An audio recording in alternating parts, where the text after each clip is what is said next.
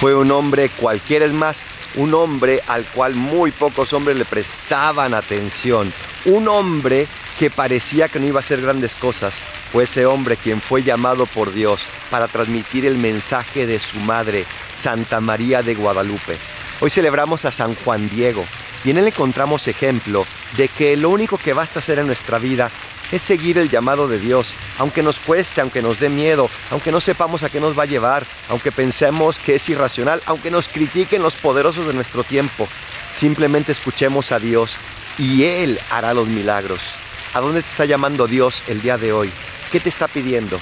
Dile que sí y en este adviento prepara tu corazón para que nunca, nunca le nieguen nada a Dios. Soy el Paradolfo. Recen por mí y yo rezo por ustedes. Bendiciones.